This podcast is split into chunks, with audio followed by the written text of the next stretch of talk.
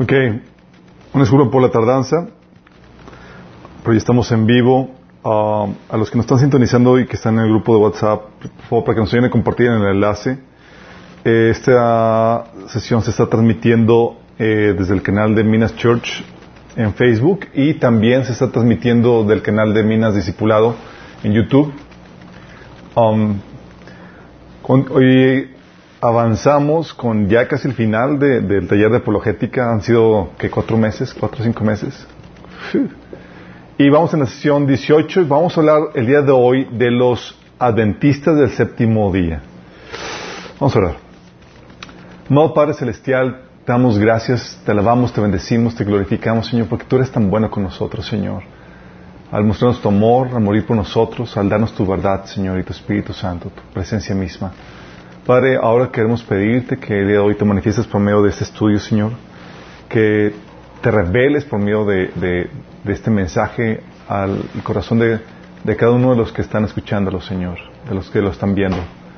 Te rogamos que hables a través de mí, Señor, cubras cualquier deficiencia, quites cualquier interrupción que el enemigo quiera eh, interponer en las redes o en el ambiente, Señor, y que tu Espíritu Santo se mueva con libertad, Padre. Te lo pedimos en el nombre de Jesús. Ok.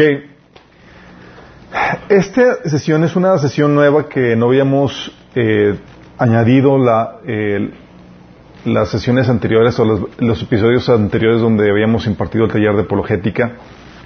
Porque ahorita actualmente eh, la iglesia adventista del séptimo día básicamente se podría considerar evangélica porque ha tomado muchos tintes completamente donde son prácticamente cristianos entre nosotros.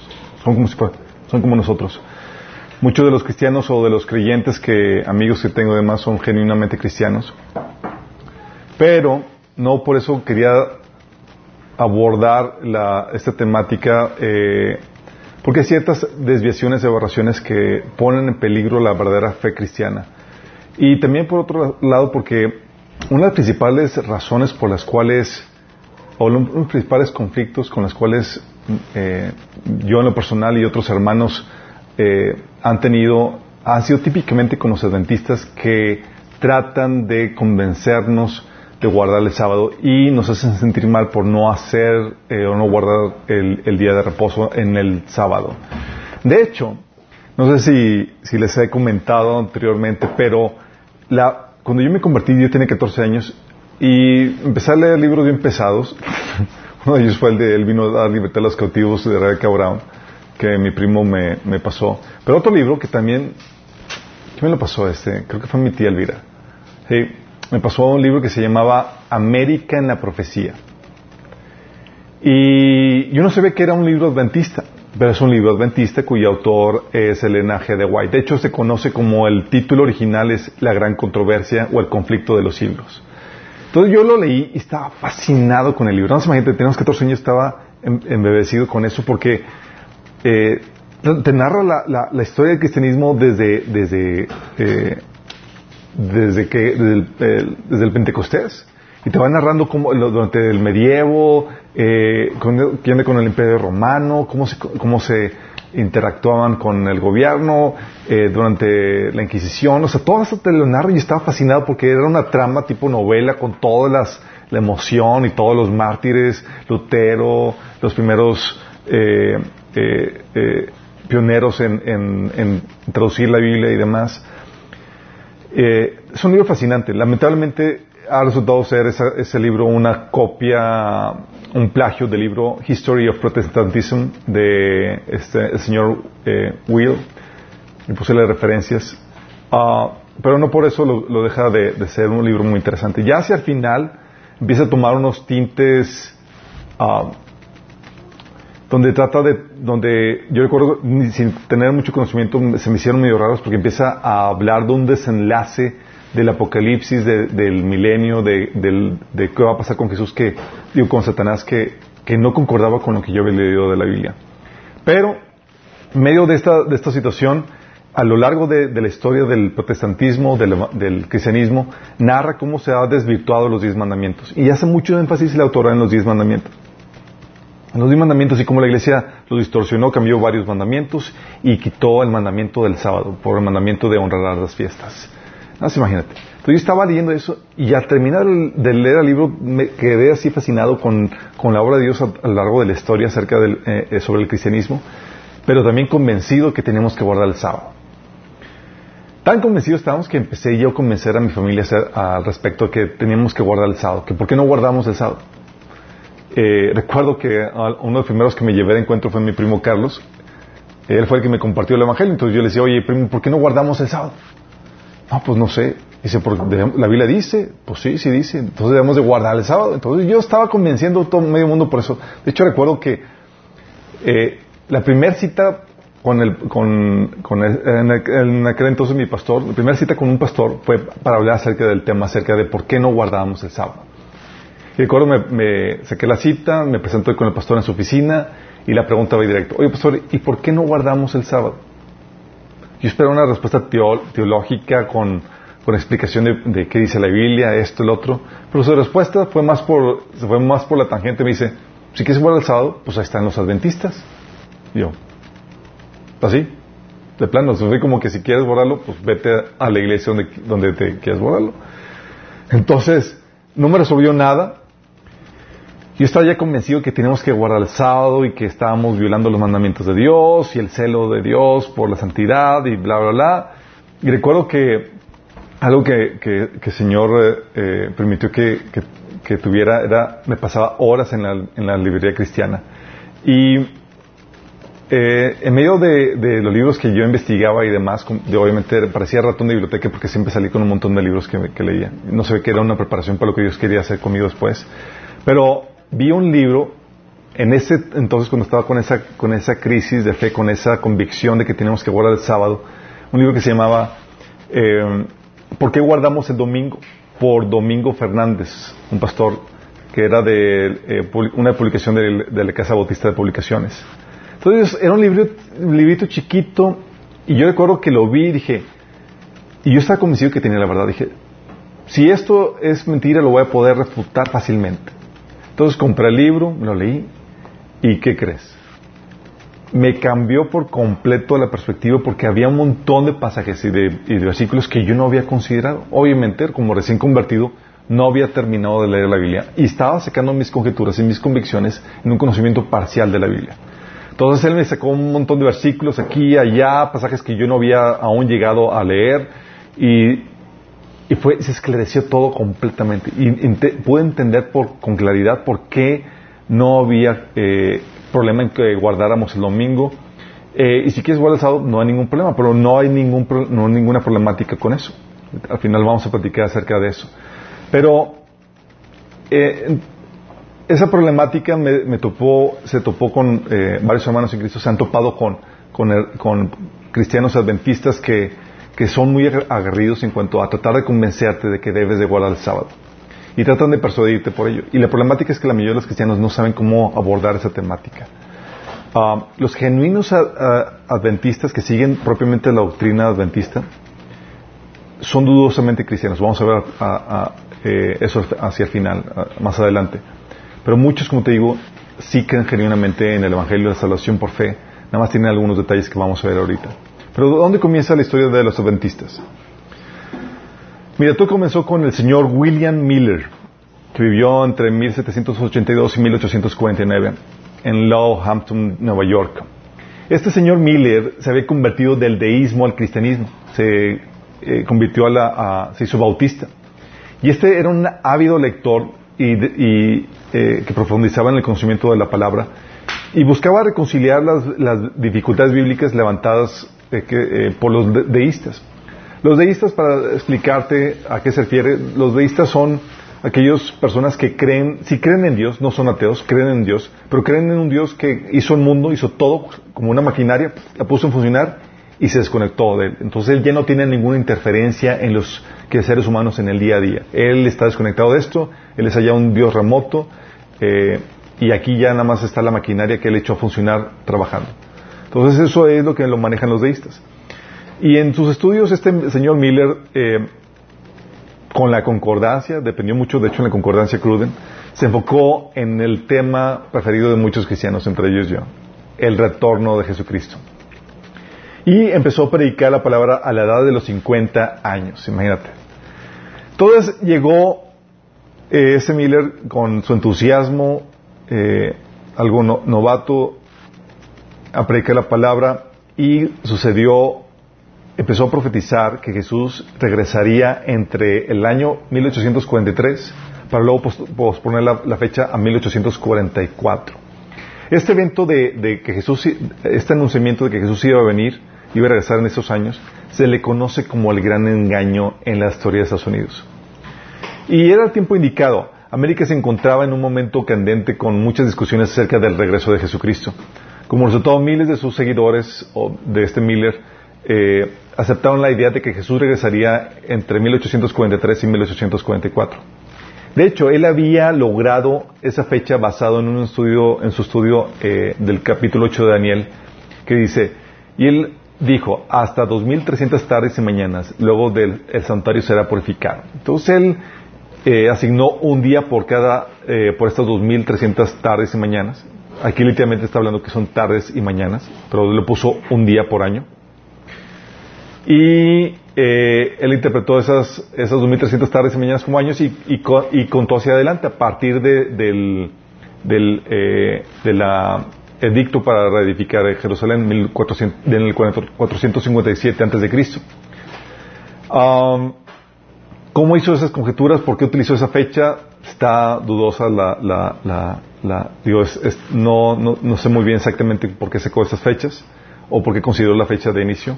Digo, viene en Daniel 9 del 24 al 25, pero ligarlo con el capítulo 8 está, está medio extraño. Entonces, con sus predicciones, dijo, ¿sabes que iba a venir en 1843? Eh, sus predicciones iniciales fallaron, entonces él ajustó sus descubrimientos para concluir que Jesús regresaría y ya tenía la fecha exacta.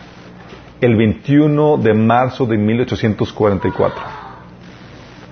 Y si acaso no, a más tardar en octubre 22 de ese mismo año.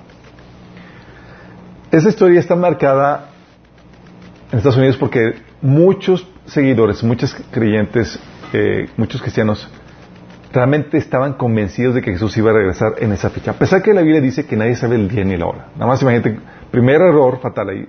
Estás prediciendo un día y una... Estás prediciendo el día exacto de, de la venida de Jesús cuando la Biblia te dice y nos advierte que nadie sabe el día. Podemos saber la víspera, más o menos el tiempo aproximado, que estamos en el tiempo de que ya debe regresar, al igual que un parto, sabemos que ya es tiempo de que nazca el niño, pero no sabemos el día en que van a nacer. Bueno, este eh, profetizó el día. La problemática es que Dios nos puso en esa, en esa eh, disyuntiva donde no sabes el día, pero sí sabes la víspera, y, lo hizo así para, porque sabía que podía producir abusos por parte de nosotros. Porque si tú supieras que el Señor va a llegar tal día, te puedes deschongar y tu mayordomía se puede desviar. ¿Por qué? Porque puede sacar un préstamo para que hoy ya el Señor va a llegar y me va a recoger. Puedes empezar a, dejar de hacer cosas. Pero como no sabes, pero sabes que el Señor va a venir pronto, te pone en una, condición en la que tienes que seguir siendo buen mayordomo, planeando, haciendo tus cosas, porque puede el Señor demorar más allá de lo que esperas, pero al mismo tiempo puede venir en cualquier momento. Entonces eso te hace que te desprendas o te desligues de esas cosas. Entonces hay una combinación de desprendimiento de este mundo con una buena mayordomía que nos obliga eh, a este, el, hecho de que no sepamos el día exacto. Entonces aquí ellos, en ese periodo de, la historia, las iglesias, eh, los cristianos estaban con la euforia del regreso de Jesús y sabían cuándo iba a regresar. La gente se, hizo batas blancas, muchos renunciaron de, sus trabajos, hablando de los abusos por, eh, la venida del Señor renunciaron sus trabajos, eh, dejaron de ir a la, escuela y con sus batas blancas estaban esperando este día en la iglesia a que el Señor llegara por ellos. Y obviamente sabemos que no, eh, no llegó. De hecho, interesantemente, este suceso en la historia, ¿sabes quién lo utiliza para eh, desviar a muchos cristianos? La fe Bahá'í. La fe Bahá'í Ah, narra, es una fe relativamente nueva que comenzó justamente en los 1800 y habla de un líder que se llama Baha'u'llah que apareció justamente en 1844. Entonces ellos dicen que Jesús sí vino, pero vino ese año justamente, tal como lo, habían dicho las profecías bíblicas, pero vino en Oriente en, la persona, en otra persona. Así como Juan el Bautista vino, eh, el espíritu de Elías vino en Juan el Bautista. Entonces ellos dicen que Jesús vino en este personaje y de ahí se, eh, esto ocasionó que cristianos se desvíen ah, hasta fe porque no conocen bien las profecías. Pero bueno, después de estos dos intentos fallidos, Miller dejó de promover sus fechas acerca del regreso de Jesús y sus seguidores se dispersaron. ¿Pero qué crees? No todos. Algunos insistieron en que efectivamente sí regresó, aunque no tal cual. Miller se arrepintió de, eh, cuando, Cristo no apareció en la fecha que él, eh, había anunciado. Pero, ¿sabes quién no se arrepintió de, la, fecha? Ellen G. de White. Ella, de hecho, había profetizado y tenido visiones que corroboraban las fechas. Y eh, ella no quería ser vista, de hecho, como una falsa profetisa, por apoyarlo, obviamente, por apoyar a Miller, a través de, las visiones que tenía. Así que ella persistió en que era la fecha correcta. La idea, la idea fue inventada, de hecho, por uno de, los seguidores de, Miller, que, eh, de que sí era la fecha correcta pero el evento no fue correcto. Entonces sí sucedió algo, pero no era exactamente el regreso de Jesús. De hecho, la mañana siguiente del octubre, de octubre 22 de 1844, después de ese gran engaño, el señor Hiram Edson dijo haber tenido una visión en la cual había visto a Jesús de pie al altar de los cielos y concluyó que Miller había estado en lo correcto de, eh, de eh, eh, correcto acerca de la fecha, pero no, pero equivocado en cuanto al lugar. O sea, Jesús no regresó a la tierra, sino que simplemente activó algún suceso en el cielo. En otras palabras, el regreso de Jesús no fue a la tierra, sino un movimiento en el santuario divino, como, como está referenciado en Hebreos 8, del 1 al 2, ¿sí? donde dice que Jesús entró al lugar santísimo. El, el NG de Guay aceptó ansiosamente esa salida y se ofreció y se ofreció esta como explicación a la falsa profecía de que Cristo no vino visiblemente a la tierra, pero él invisiblemente en el cielo cambió de compartimentos del santo al lugar santísimo en 1844. O sea, estaba Jesús en el lugar santo y ahora entró al lugar santísimo en el cielo. Y comenzó a trabajar en lo que se le llaman, lo llaman los, los los adventistas en el juicio investigatorio, que les voy a platicar más al de qué es. Sí, el juicio investigatorio, a grandes rasgos, antes de entrar a detalles, es Jesús empieza a examinar las obras de cada cristiano, de cada creyente, en base a los libros escritos, como viene Apocalipsis 20:12. Eh, Entonces, a partir de 1844 empieza, empezó eso, según ellos. Uh, entonces, imagínate la, situación. Estamos hablando de que eh, se profetiza la venida del Señor, no viene, pero Elena G. de Guay había tenido visiones que corroboraban dichas fechas, y para no, para salvar la cara, para no, para no verse mal, eh, dicen que sí sucedió que las fechas eran correctas, pero lo que sucedió es que Jesús lo que hizo fue que pasó del lugar santo al lugar santísimo, más para que vayas captando. Los que tienen algo conocimiento de la Biblia ya estás viendo tacha, wrong, wrong, sí. Entonces, eh, eh, esta Elena G. de White fue eh, influenciada por el señor Joseph Bates, un capitán retirado de la marina, marina y seguidor de, Miller, y empezó entonces a promover la idea de que Jesús había entrado al, en el santuario divino. Y publicó un folleto el cual influenció grandemente eh, a este James y a Elena G. de, White, sí, en 1800, en los 1800 de hecho. Esos tres estos tres personajes fueron la fuerza fundamental que inicialmente manejó el movimiento de los adventistas del séptimo día. ¿sí?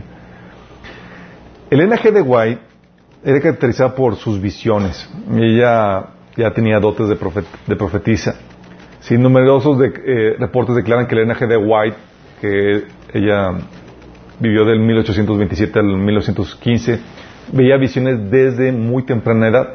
Tal fue el caso inmediatamente después del gran engaño que la señora White clamó ver en una visión un camino angosto y a un ángel del cual estaba guiando a los adventistas. Todos la gente, los adventistas iban por el camino angosto y un ángel los estaba guiando. Visiones posteriores resultaron en las interpretaciones de los tres ángeles de los que habla Apocalipsis capítulo 14, del 6 al 11. De hecho, se lo leo para que sepan a qué se refiere.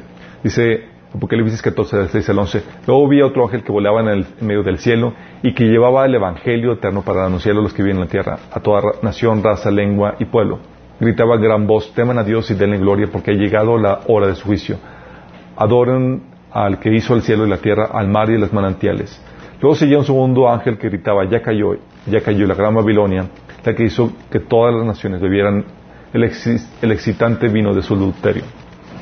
Luego seguía un tercer ángel que quemaba gran voces, si alguno adora a la bestia y a su imagen, y se deja de poner la frente en la mano la marca de la bestia, beberá también del vino del furor de Dios que, que en la copa de su ira está puro, no diluido. Será atormentado con fuego y azufre en presencia de los santos ángeles y del cuaderno. Entonces Elena G. de White basó o hizo sus interpretaciones de los tres ángeles basados en, eso. Y también numerosos eh, reportes declaran que Elena G. de White em, um, también, a ver, um, ah, entre estas interpretaciones que, tenía de, de, esos pasajes y de las visiones, ella consideraba que, que la hora de juicio de Dios había comenzado en esas fechas que, se habían profetizado de 1843 a los 44. Y que la caída de Babilonia eh, para los, los adventistas significaba que debían de abandonar a las iglesias que no guardaban el sábado. ¿sí? Eh, y debían unirse finalmente a los adventistas a los que eh, la iglesia apóstata era la que era representada por los que adoraban el domingo. Entonces, Aquí empezaba a sacar sus, interpretaciones acerca de que ellos eran la, única y verdadera iglesia. Años importantes dentro de los adventistas. En 1849 se, publica el primer documento adventista que se llamó La Verdad Presente, impreso en Middleton, Connecticut. 1859, primer ministro, eh, eh, tiene el primer número de, de, dos publicaciones, la revisión del segundo advenimiento y el heraldo del Sabbat, impreso en Maine. En 1860 eh, se adoptó oficialmente el nombre de Adventistas del Séptimo Día. En 1863 tienen la primera conferencia general y la formación de la Iglesia Adventista del Séptimo Día, 21 de, mayo de ese año. 1871 tienen, fundan la primera universidad abierta, la cual se convirtió en la Universidad de Andrews. De hecho, este Andrews fue el primer misionero que enviaron a Suiza. Um, 1885 1800, sí, 15, perdón. Elena G. de White muere en julio 16 en Santa Elena, California. En 1842, la presentación del programa eh, de, radio, tiene su primer programa de radio, Voz de la Profecía, que empieza a ser transmitido en todos Estados Unidos. En 1950 se inicia el programa de televisión Fe para Hoy, también transmitido en Estados Unidos. En 1850 y cinco, las eh, iglesias adventistas del séptimo día llega a un millón. En, 1985, 86, eh, perdón, llega a 5 millones y actualmente lo conforman 21 millones de personas, miembros de la iglesia. La iglesia actualmente es muy evangelística, con esfuerzos misioneros alrededor del mundo, numerosas publicaciones. De hecho, no sé si eh, les ha tocado. Aquí en Monterrey tenemos eh, la, eh, una hospital que se llama La Carlota en, la, en Montemorelos y era típico ver a los estudiantes de La Carlota buscando apoyo financiero, vendiendo revistas que adventistas y las, revistas adventistas, porque son la iglesia adventista tiende a publicar mucho, estas eran revistas con muchas eh, eh, tips eh, de cómo comer saludablemente y cómo vivir saludablemente. Porque si algo tiene la iglesia adventista es que se ha caracterizado por la buena dieta, la buena alimentación. ¿sí? Eh, Elena G. de White, aparte de sus visiones, tiene o tuvo profecías fallidas. Elena G. de White, por ejemplo, dijo que las personas vivas en 1856 serían llevadas en la segunda venida de Jesús. Y pues obviamente no sucedió. Eso viene en Testimonios volumen 1, página 131 a la 132. También dijo en esa misma publicación, Testimonios para la Iglesia, volumen 1, página 259, que Estados Unidos sería humillado en el polvo por, Inglaterra durante la, segunda, durante la guerra civil, lo cual tampoco sucedió. Entonces tienes caso de que este profeta tiene, tuvo profecías fallidas. Y algo interesante es que tiene puntos en común con testigos de Jehová. Es para algunas personas esto sorprendente, pero sí. puntos en común con la iglesia, con los, testigos de Jehová. ¿A qué me refiero? Uno de los primeros adventistas, Nelson Barbour, de hecho coeditó, o sea, trabajó y coeditó con Charles Taze Russell, quien fue el fundador de los testigos de Jehová, varias publicaciones. Y entre ellos dos tuvieron una pelea por las fechas acerca del fin del mundo, lo cual ocasionó que se separaran, sí. Pero fue, estamos hablando de que fundadores uno de los fundadores o iniciadores de los adventistas estaba trabajando con el fundador de los eh, testigos de Jehová. Ah, y sin embargo, aunque se separaron, mantuvieron doctrinas heréticas hasta el día de hoy, como, por ejemplo, los adventistas creen, dentro de la doctrina adventista, creen que Jesús eh, es Miguel Ángel el Arcángel. Sí. Ah, igual que los testigos de Jehová, igual que los, eh, testigos de Jehová, los adventistas niegan el infierno y ambos aún abogan por el sueño del alma, que cuando la persona muere, la persona está en un estado de inconsciencia, como una especie de sueño. Eh, ambos, de hecho, inventaron sucesos invisibles en el cielo por sus fechas fallidas por el regreso visible de Cristo. ¿Se acuerdan cuando hablamos de los testigos de Jehová? También habían dicho que Jesús iba a venir y que no vino, pero vino a establecer su reino en el cielo, o sea, espiritualmente. También dándole salida a, las, a las fechas fallidas con sucesos invisibles. Y um, también eh, algo interesante de Rebecca Brown es que en una carta que escribió a su hijo, Ellen narra un sueño, una visión que tuvo eh, donde James, su difunto esposo, se le aparece dándole instrucciones del cielo. Y ahí, en esa carta, ella comenta, le comenta a James que James sería su guía, su espíritu guía. Dice ahí citando, bueno, dije yo, James, siempre puedes quedarte conmigo ahora y trabajaremos juntos. Hablándole a su marido difunto, imagínate. O sea, tomando como a un muerto como referencia, como espíritu guía en sus decisiones, imagínate. Cosa que la Biblia lo prohíbe, como ya lo sabemos. Ok, ¿qué creen los, los adventistas? Sabes, algo que, ha, sucedido con la iglesia adventista en, los años recientes es que se ha tratado de desligar mucho de, las enseñanzas y publicaciones de, de Elena G. de White, a quien consideran su, fundadora y la profeta eh, de, dicha iglesia. Entonces, y, se han eh, movido más hacia la ortodoxia cristiana tal como la creemos el resto de los evangélicos. Tienen muchos puntos en común, por ejemplo, que la palabra es inspirada y es la palabra de Dios, la Biblia es inspirada de la palabra de Dios. Son trinitarios, creen en el, Padre, el Hijo y el Espíritu Santo, que son uno solo eh, en tres personas. Creen que Jesús es Dios y siempre ha existido con el Padre.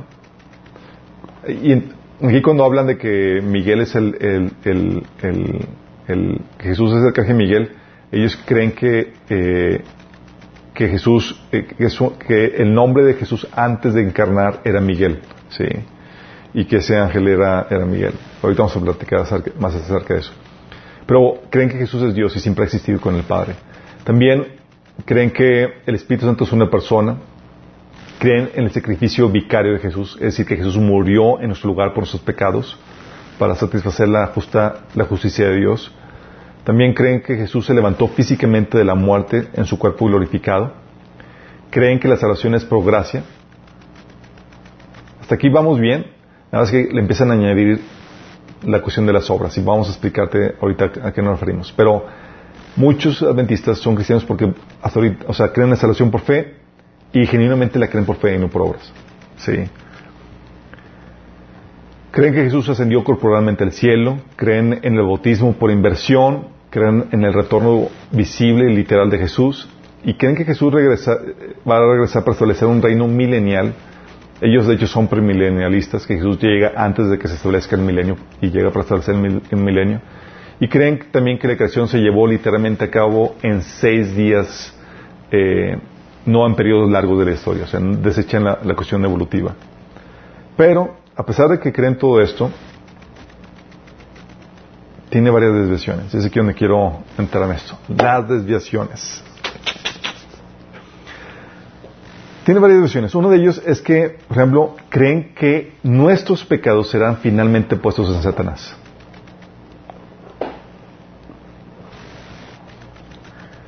Esto viene en el libro de la gran controversia, página 485. Dice, entonces Cristo colocará todos estos pecados sobre Satanás, el iniciador e instigador del pecado, para que Satanás eh, llevando la culpa de todos los pecadores que ha causado al pueblo de Dios, estará confinado por mil años en la tierra que entonces será desolada. Entonces, aquí habla de, que los pecados van a ser puestos eh, sobre Satanás. También lo reitera en otro pasaje que dice, también se vio que se vio que si bien la ofrenda por el pecado señalaba a Cristo como un sacrificio y al sumo sacerdote que representaba a Cristo como un mediador, el chivo expiatorio tipificaba a Satanás, el autor del pecado, sobre quien los pecados de los verdaderos penitentes serán finalmente colocados. Entonces, hablando de que Jesús representa eh, el sacrificio por, el pecado, representa a Jesús, el, cordero que quita el pecado, también eh, el sacerdote representa a Jesús, y el chivo expiatorio representa a Satanás, sobre quien, a final de cuentas, los pecados van a ser puestos. dices, ah, caray, ¿cómo está eso? Ah, la verdad, es una interpretación que contradice la Biblia, en realidad el chivo expiatorio representa también a Jesús, pues tenía que ser el chivo expiatorio perfecto sin mancha para que pudiera llevar nuestros pecados. Y Satanás no es puro y sin mancha, definitivamente. Dice Levítico 16:10, el otro chivo, el chivo expiatorio escogido por sorteo para ser enviado al desierto, lo mantendrán con vida delante del Señor. Cuando sea enviado a, a Salel en el desierto, el pueblo será purificado y así serán justos ante el Señor. Eh, Levítico 12 y 19 te aclara esto cuando dice que serás acepto únicamente si la ofrenda es un animal macho sin defecto. O sea, ese chivo tenía que ser sin defecto. De hecho, todos los animales que se ofrecían al Señor tenían que ser puros sin defectos. Sea un toro, un carnero o un chivo. Entonces, tenía que... Eh, la analogía es muy clara. Los, tanto el, el cordero que se sacrifica, que es sacrificado, representa a Jesús tanto el sacerdote representa a Jesús, tanto el chivo expiatorio que lleva los pecados eh, al lugar desértico es Jesús. 1 Pedro 2, 24 te lo pone más claro. Dice que Jesús, él mismo cargó nuestros pecados sobre su cuerpo en la cruz. Entonces, ¿sobre quién fueron puestos nuestros pecados? Sobre, Jesús. De hecho, es lo mismo que, que dice Isaías 53. Dice, para que nosotros podamos estar muertos al pecado y vivir para lo que es recto. Por sus heridas ustedes son sanos. Entonces, según de Pedro, digo, 1 Pedro 2.24 te aclara bien ese sentido. Entonces, ¿nuestros pecados serán finalmente puestos en Satanás? No. Satanás va a ser juzgado por todas las rebeliones y todos los pecados que, en los cuales él nos incentivó. ¿sí? A ser condenado, lanzado al agua de fuego. Pero nuestros pecados ya fueron puestos sobre Jesús y fueron, y fueron pagados por, y gracias a ello, a tenemos perdón de pecados. El hecho de que Jesús es el arcángel Miguel. Elena G. de White escribió en Patriarcas y Profetas, página 761. Él, hablando de Jesús, se le reveló como el ángel de Jehová, el capitán de las huestes del Señor, Miguel, el arcángel. Entonces, ¡ay! Elenita, Elenita. Ok, vamos a aclarar esto. Jesús no es ningún arcángel. De Hebreos 1 del 5 al 6 dice, porque ¿cuál de los ángeles dijo Dios jamás, mi hijo eres tú, yo te he engendrado hoy? Y otra vez, yo seré, a él, yo seré a él padre y él me será hijo. O sea, ningún ángel. Aquí te lo está aclarando, hablando muy claramente. Otra vez, cuando, cuando introduce el primogénito al mundo, dice, adórenle todos los ángeles de Dios. Entonces aquí le preguntas, ¿a cuál de los ángeles de Dios dijo, jamás, eh, dijo Dios jamás, mi hijo eres tú, yo te he engendrado hoy? Entonces, eh, la respuesta aquí en Hebreos es que no Jesús no es un ángel. En el Antiguo Testamento se presenta como el ángel de Jehová, pero es como una, entidad diferente aparte del resto de los ángeles. Sí. Aquí estamos hablando de que es Dios antes de, de ser encarnado. O sea, no es ningún arcángel como el arcángel Miguel. ¿Sabes por qué sucede esta confusión? Esta confusión suele suceder porque en 1 Tesalonicenses 4.16 dice, el Señor mismo descenderá del cielo con voz de mando, con voz de arcángel y con trompeta de Dios, y los muertos en Cristo resucitarán primero. Entonces aquí, ignorando otros pasajes que la Biblia dice y aclara que Jesús cuando venga en el rapto va a venir con sus ángeles, o sea, va a venir acompañado. Y uno de ellos va a ser un arcángel. Y, va, y van a tocar la trompeta de Dios. Entonces, aquí cuando está hablando de, que va a venir y van a descender del cielo, cuando habla de arcángel dicen, ah, pues se imaginan a Jesús solo y que Él va a ser el arcángel. Entonces, en esta confusión eh, ocasiona que la gente piensa o que personas como los testigos de Jehová, los adventistas, digan, ah, pues entonces es arcángel. ¿Cuál arcángel será? Pues seguramente el único arcángel que se menciona es este Miguel. Entonces de ahí seguramente sacan la decisión, pero nada que ver. Jesús no es ningún ángel. Um, también con respecto a la otra doctrina que tienen los, los, los adventistas, es que la adoración tiene que hacerse el sábado. O sea, si tú vas a rendir culto a Dios, ¿qué día se tiene que hacer? El sábado. Y el domingo, si lo haces el domingo, ¿qué crees? Es la marca del anticristo. Ellos dicen que la adoración domingo es la marca de la bestia tal cual. Y lo será oficialmente cuando esta sea obligatoria a nivel mundial. Ellos, ellos dicen que el anticristo va a imponer como ley que nadie pueda, pueda adorar eh, eh, durante el sábado, sino solamente el domingo. Te van a forzar a rendir culto a Dios el domingo, eh, entonces, el, domingo es la marca de bestia, pertenece al sistema del anticristo, y como tal, si tú guardas el domingo y no el sábado, eres, no eres cristiano, sino que, y tampoco vas a ir al cielo. Por lo mismo, tus oraciones son una abominación a Dios. Eso dice en la, publicación de Dones Escriturales, volumen 1, página 189 al 90. Para ellos, el sello de Dios con el cual protege a los suyos eh, es el guardar el sábado. ¿Sí? Dice, guardar el domingo no es todavía la marca de la bestia y no lo será sino hasta que haya un decreto que cause que los hombres adoran este ídolo y este ídolo día de descanso. El tiempo vendrá cuando este día será la prueba, pero aún no llega. Entonces también dicen, la señal o sello de Dios es revelado en la observancia del sábado, el séptimo día, el día memorial de la creación de Dios. La marca de la bestia es lo opuesto a esto, el guardar el primer día de la semana. Entonces si tú como cristiano guardas el primer día de la semana, tú eres del sistema del anticristo. ¿Sí? Ah, y no tienes el sello de Dios. ¿Qué dice la Biblia al respecto? ¿Realmente el guardar el sábado es el sello de Dios? La realidad es que la marca de la bestia no es guardar un día u otro. De hecho, la Biblia te lo pone muy claro. Apocalipsis 13, del 16 al 17, te enseña que la marca de la bestia es una marca literal que se pone en la mano o en la frente. Dice, además logró que todos, grandes y pequeños, ricos y pobres, libres y esclavos, se les pusiera una marca en dónde? En la mano derecha o en la frente de modo que nadie pudiera comprar ni vender a menos que llevara la marca, que es el nombre de la bestia o el, nombre de, eh, o el número de su nombre. Entonces estás hablando que eh, no, la marca es una, no es el guardar un día u otro, es una marca literal en la, en la mano o en la frente. Y el sello que Dios da a, sus, a los suyos no es guardar el sábado. ¿Sabes qué dice la Biblia al respecto? Dice en Efesios 1.13 que el sello de Dios es el Espíritu Santo que nos da cuando creemos en el Evangelio, no guardar un día u otro. Dice, en él también ustedes, cuando oyeron el mensaje de la verdad, el Evangelio que les trajo la salvación, y lo creyeron, fueron marcados con el sello que es el Espíritu Santo prometido. Entonces, ¿cuál es el sello? El Espíritu Santo prometido. Entonces somos sellados por el Espíritu Santo, no por guardar un día. De hecho, algo que les causa así conmoción a los adventistas es darse cuenta que los creyentes en la iglesia primitiva se reunían los domingos. Así de plano. Déjame decirte, los, los, los creyentes al inicio eran judíos, en un contexto histórico, eran judíos. Ellos no dejaban de ir al templo y no dejaban de ir a la sinagoga, pero además tenían la iglesia. Entonces, ¿qué hacían? Los judíos, los creyentes judíos, iban a la sinagoga y en la noche, ya que era domingo, porque el domingo comenzaba el sábado en la noche, se reunían con los demás creyentes a celebrar la Santa Cena y a compartir, la palabra y el pan. Dice Hechos 27, fíjate lo que dice. El primer día de la semana nos reunimos para partir el pan.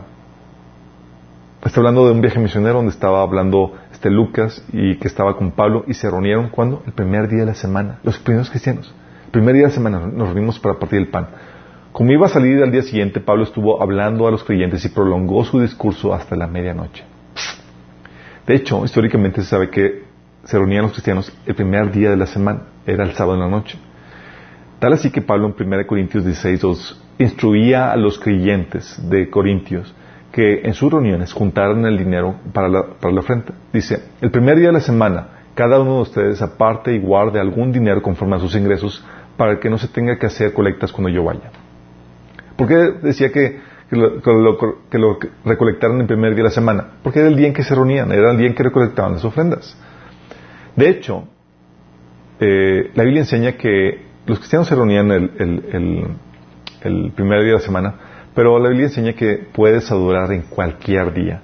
Colosenses 2, del 16 al 17 dice, Así que nadie los juzgue a ustedes porque comen o beben, o con respecto a los días de fiesta religiosa, de luna nueva o de reposo. Todo esto es una sombra de las cosas que están por venir. La realidad se halla en Cristo. Entonces aquí dice que nadie te juzgue por las celebraciones de fiesta religiosa, de, luna nueva o de reposo. Sí, solamente esas cosas eran sombra de lo que había por venir, pero ya eh, tenemos la realidad que es Cristo.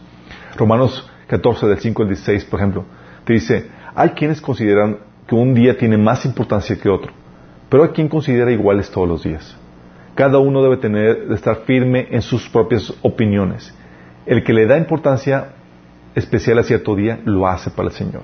Entonces, ¿por qué dice Pablo esto? Porque tenías dos eh, culturas dentro de la iglesia. Los judíos cristianizados que se habían, que habían aceptado a Jesús al Mesías, los cuales seguían por cultura, no por obligación, guardando todas las tradiciones y formas judías. Entonces, para ellos, por costumbre, querían seguir guardando el sábado. Pero los gentiles, los gentiles les decía, era igual, porque no tenían ese contexto. Entonces, aquí, eh, para unos era, no, es que hay que guardar el sábado, no, que, Pablo decía, para un, a uno la importancia, para otro es igual. El que lo guarda, lo guarda para Dios. Y si guarda otro día, lo hace también para Dios. Romanos 14, del 5 al 6. Entonces, tal cual como enseña la Biblia, no es así, de que la adoración tiene que ser el sábado y que el domingo es la marca de la bestia, nada que ver. También, y es aquí donde entramos en, en, en camisa once varas, es aquí donde los, los adventistas están muy bien en todo, creen que la salvación es por fe, pero creen que la salvación está condicionada a que guarde los mandamientos, específicamente el sábado. O sea, si tú no guardas el sábado, tú no puedes ser considerado salvo. O sea, y, se te obliga a que tengas que guardar la ley, particularmente este, el, mandamiento del día de, descanso. Ah, entonces, para ellos, si recibes a Cristo como, como tu Salvador, solo tus pecados pasados eh, hasta ese momento te son perdonados. Después de poner, debes, después de recibir a Jesús, ya se perdonan tus pecados, pero debes de ponerte a trabajar para ganar tu salvación. Es ahí donde empieza las obras. Y tú sabes que si combinas la fe y como requisito las obras, ya estamos hablando de que te desligaste de Cristo y caes en el pecado en el que están cayendo las personas de Galata. Entonces, para ellos recibes la salvación por fe y hasta ese momento te son perdonados. Pero después de eso tienes que ganarte, trabajar para ganar tu salvación. Las obras así se convierten en un requisito, no en una consecuencia de la salvación. Elena G. de White dijo en una de sus publicaciones, eh, en la publicación Advent Review en The Sabbath Herald, eh, el 26 de octubre de 1897, que los términos de salvación para cada hijo e hija de Adán se detallan aquí. Se dice claramente que la condición para obtener la vida eterna es la obediencia a los mandamientos de Dios. Uh. Los requisitos para obtener la vida eterna son la obediencia a los mandamientos de Dios. Entonces tú lees eso y dices, oh my goodness, aquí están mezclando ya la fe y como requisito las buenas obras. Y obviamente ya hace énfasis entre los mandamientos o la ley que hay que guardar, es la referencia principal es al cuarto mandamiento alzado. Pues fue eh, el que en una visión el G. de White vio resplandecer en una de sus visiones. O sea, en todos los mandamientos vio así el sábado como recalcado. Todos los pecados eh, para los, adventistas sí se te perdonan cuando llegaste a Cristo, pero, pero Los pecados no son perdonados sino hasta que los confieses. Y es ahí donde eh, llega la pregunta, ¿y dónde quedan los ignorados? Bueno, ahí es el problema. Sí. Como cristianos sabemos que tenemos pecados, eh, que tenemos pecados y pecados eh, que no conocemos. Primera Juan 1.9 dice que si decimos que no tenemos pecado, nos engañamos a nosotros mismos y la verdad no está en nosotros. ¿Por qué? Porque hay muchas áreas de nuestra vida que están mal. O sea, no podemos decir que ya estamos sin pecado.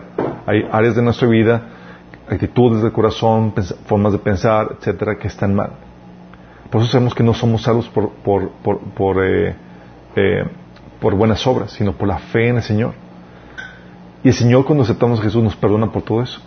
¿Sí? Entonces hay un, hay un perdón general por todos los pecados y un perdón específico que lo vamos confesando conforme el Señor nos va revelando las áreas de nuestra vida que están mal, al cual se refiere 1 Juan 1.9. ¿Sí? Pero la Biblia es muy clara en cuanto a esto. La Biblia nos enseña que por la obediencia a la ley nadie será justificado. Galatas 2.16 dice, sabiendo que el hombre no es justificado por las obras de la ley, sino por la fe de Jesucristo. Nosotros también hemos creído en Jesucristo para ser justificados por la fe de Jesucristo y no por las obras de la ley. Por cuanto por las obras de la ley nadie será justificado. ¿Qué está diciendo? ¿Sabes que es solamente por la fe, no por las obras, la que somos justificados? Y eso es muy importante que entiendas porque la salvación se recibe por fe, no por obras. Y no es por fe más obras, es por fe. ¿Sí? Y la verdad fe te lleva o te permite vivir una vida que le agrada al Señor, aún con sus fallas y todo, pero que le agrada al Señor. Porque es imposible agradar a Dios sin antes ser salvo. Es decir, primero eres salvo y por consecuencia puedes agradar a Dios porque recibes el poder de Dios. Dice Romanos 8 del 5 9, fíjate lo que dice. Los que viven conforme a la naturaleza pecaminosa, estos los que viven conforme a la naturaleza pecaminosa son los no creyentes, los que no son salvos. Dice, fijen la mente en los deseos de tal naturaleza. En cambio, los que viven conforme al Espíritu fijen la mente en los deseos del Espíritu. La mentalidad pecaminosa es muerte, mientras que la mentalidad que proviene del Espíritu es vida y paz. La mentalidad pecaminosa es enemiga de Dios, pues no se somete a la ley de Dios ni es capaz de hacerlo. Fíjate cómo está hablando que el hombre natural, el que no conoce, el que no tiene a Dios, no puede someterse a la ley de Dios ni es capaz. Los que viven según la naturaleza pecaminosa no pueden agradar a Dios. O sea, el hombre natural no puede agradar a Dios. Sin embargo, fíjate que viene el sin embargo, ustedes no viven según la naturaleza pecaminosa, sino según el Espíritu. Si es que el Espíritu de Dios vive en ustedes. Y si alguno no tiene el Espíritu de Cristo, no es de Cristo. Entonces hablando que recibes el Espíritu de Cristo y eso te permite someterte y agradar a Dios. Si no tienes el Espíritu de Cristo, es decir, si no tienes la salvación, porque la salvación viene con, el Espíritu Santo, no puedes agradar a Dios. ¿Me explico? Entonces no es como que, ya, ya creíste, perfecto. Bueno, tienes ahora que, perfeccionarte con tus buenas obras obedeciendo la ley. No.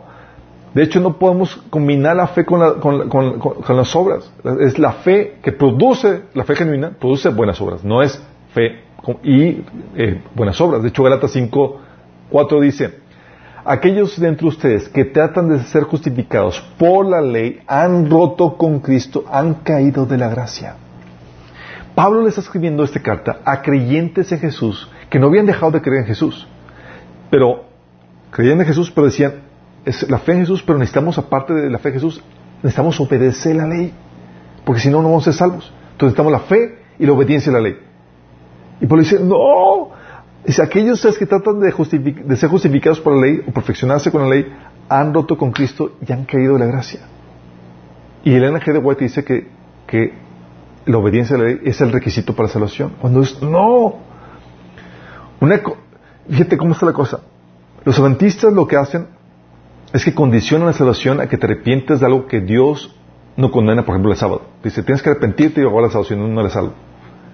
Y hay otras sectas como los, eh, la familia de Cristo que te dicen que te excluyen del arrepentimiento algo que sí condena a Dios, como las, las relaciones sexuales, eh, el adulterio y la fornicación.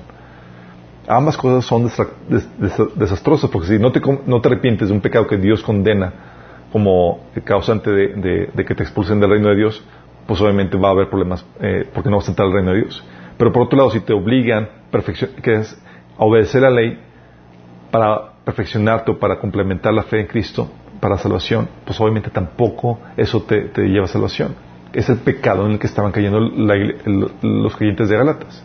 Y Pablo los dijo claramente, si tienes la fe en Cristo, pero tratas de perfeccionarte con las buenas obras o con la obediencia a la ley, te has desligado de Cristo, has caído de la gracia. Y en ese sentido, los adventistas que tratan de hacer esto, no son salvos.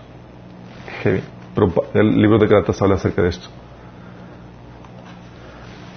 Y por lo mismo, porque creen que la adoración del sábado es vital para los verdaderos clientes y la adoración en el domingo es de la falsa iglesia, de la iglesia de Babilonia, ellos creen que ellos son la única iglesia verdadera. De hecho, eh, no te lo van a decir abiertamente, pero sí en los escritos de la NG de White, esta profetisa, eh, dice que eh, lo menciona. Ella, esta profetisa a quien ellos veneran y creen sin cuestionar, dijo que Satanás ha tomado posesión completa de las iglesias. Eso viene en Dones Espirituales, volumen 1, página del 189 al 90. ¿Por qué? Porque todas las iglesias estaban teniendo la, histórica costumbre de guardar el domingo. Pero, pues, ¿qué crees? La verdad, la iglesia en teoría debe guardar el sábado. Entonces, todas las iglesias habían sido tomadas por Satanás. Cuando, en realidad, entonces, la iglesia se había desviado y vuelve a, ellos son el único remanente que resurge de las cenizas eh, contradiciendo lo que la Biblia dice en Mateo 16, 18, que dice que las puertas del Hades no prevalecerán contra la iglesia. Es decir, que siempre ha habido, siempre va a haber iglesia. Y cuando ella dice que la iglesia ha tomado posición de la, que Satanás ha tomado posición completa de las iglesias, estás hablando de que ya no hubo ningún vestigio de una verdadera iglesia. Cuando ella dice que siempre iba a haber, tan siquiera un pequeño remanente de creyentes fieles eh, que forman parte de su iglesia. También ellos creen que que va a llegar un punto donde Jesús, mientras estamos aquí y antes de que Él venga, va a dejar de interceder por los creyentes. Viene en el libro La Gran Controversia, dice, aquellos que viven en la tierra cuando la intercesión de Cristo en el santuario de arriba cese, deberán presentarse ante un Dios santo sin un mediador.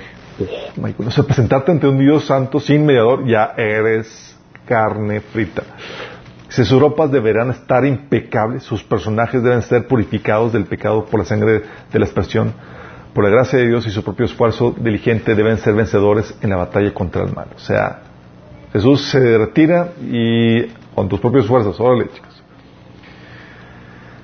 De hecho, en una visión habla de cómo en el tiempo de la salvación, um,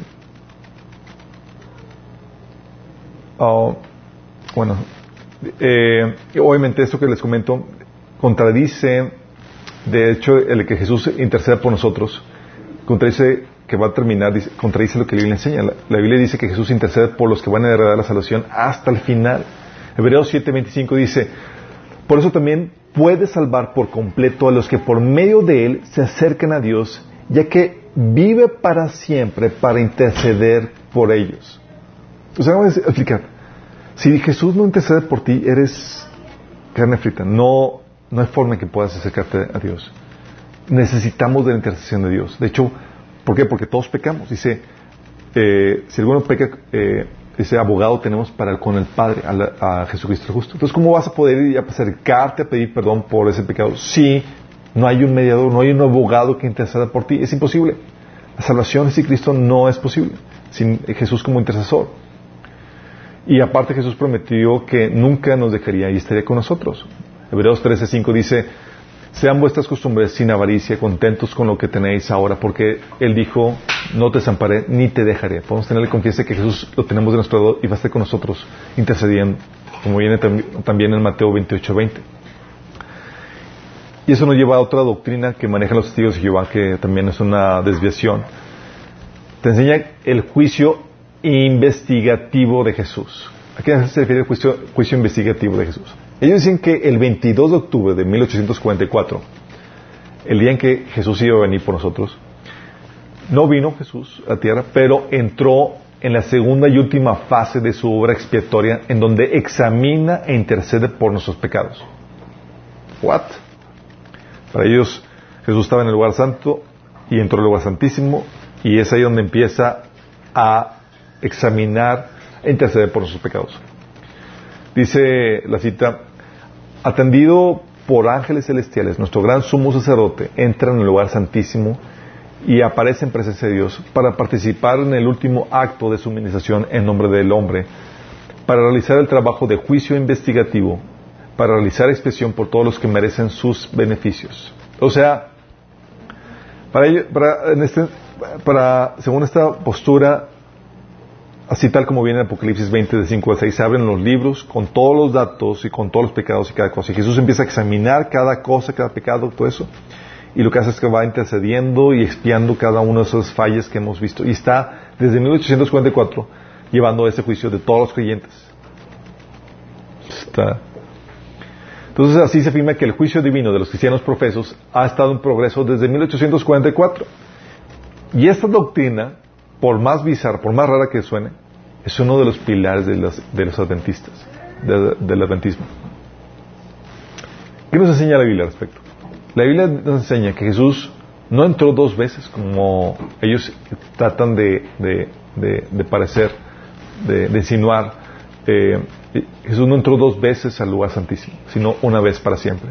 Hebreos 9:12 dice después de haber consumado el sacrificio en la cruz, entró una sola vez y para siempre en el lugar santísimo. No lo hizo con sangre de machos cabríos y becerros, sino con su propia sangre, logrando así un rescate eterno. Aquí te dice claramente, entró una sola vez y para siempre. No en proceso de que, ah, voy al lugar, lugar santo y santísimo. No, tal, es el lugar santísimo la misma presencia de Dios. Tan en la misma presencia de Dios está que está sentado a la diestra de Dios. No, imagínate. Y el juicio, de acuerdo a los libros que está escrito, que ellos mencionan que Jesús abrió los libros que tal como aparece en Apocalipsis 5 del eh, eh, Apocalipsis 20, y que está eh, juzgando cada creyente, esos libros, ese juicio, en base a los libros que se abren, es para los que van a ser condenados, es decir, a los que fueron resucitados en la segunda parte de la resurrección.